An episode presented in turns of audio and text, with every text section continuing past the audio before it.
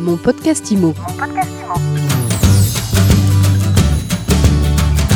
Mon podcast IMO évoque aujourd'hui les conséquences de la crise du coronavirus sur le secteur de l'immobilier. Pour en parler, Laurent Vimon est avec nous. Bonjour. Bonjour monsieur. Vous êtes le président de Century 21.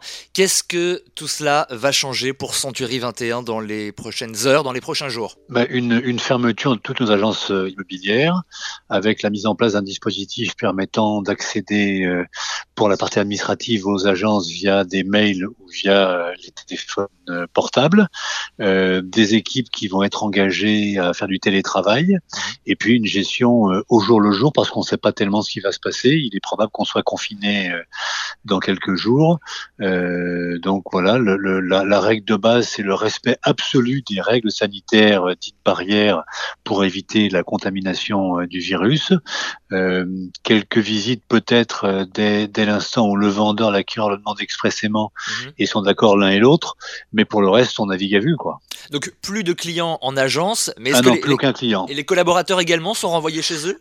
Alors, on, on, privilégie le télétravail. Euh, néanmoins, euh, il y a quand même des métiers, entre autres dans la gestion, où ils ont besoin d'accéder à leurs machines qui sont pas déportées mhm. et où on va, dans les deux jours qui viennent, organiser euh, du travail à l'agence avec la mise en place, si possible, de déport à la maison. Mais, mais encore une fois, le message, c'est qu'on sait pas tout. Mhm. J'ai pas de réponse à tout et il faut s'adapter en permanence. Est-ce que vous avez mis en place des règles de protection, des, des gels, des masques éventuellement pour vos collaborateurs ou pas encore alors, vous savez que c'est un réseau de franchisés, donc euh, chaque agence euh, a mis en place un ensemble de protections, mais que le siège a fait des recommandations qui portent bien sûr sur ce que vous évoquez, mais qu'on ne sait pas les imposer. Après, chacun, en fonction de sa sensibilité et de son civisme, a décidé de les appliquer ou pas.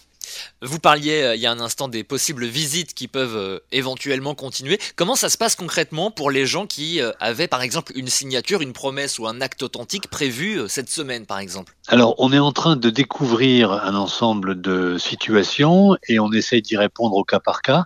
On va privilégier au maximum la signature électronique puisqu'on a des outils permettant de travailler à distance. Pour les notaires, acte authentique, on attend apparemment les études resteront ouvertes, mais je, pense que la, la sagesse consisterait, euh, dans tous les cas, si c'est physique, à ne jamais réunir en même temps vendeur, acquéreur, agent immobilier, mais à faire des signatures qui soient séparées, et dans la majorité des cas, quand c'est possible, d'utiliser la signature électronique à distance. Enfin, dernière question, qu'est-ce que vous dites aux gens qui euh, avaient éventuellement un projet d'achat pour ces prochaines semaines et qui, au vu de la situation, ont envie de le mettre en stand-by? Gardez-le au chaud, votre projet gardez-le au chaud. Le, le, un achat immobilier, c'est l'achat d'une vie. C'est pas une histoire de 15 jours, 20 jours ou 45 jours. Les choses reviendront à la normale euh, au plus tard dans deux mois normalement. Donc ce projet, il faut bien le garder au chaud, continuer à aller sur Internet, euh, sur le site 21 France, trouver des biens qui peuvent correspondre, les mettre de côté. Mais pour l'instant, euh, il faut il faut mettre le projet au chaud et de côté. Merci Laurent Vimon d'avoir été avec nous aujourd'hui. Je vous en prie, bonne journée, merci beaucoup. Mon podcast Imo. Mon podcast Imo.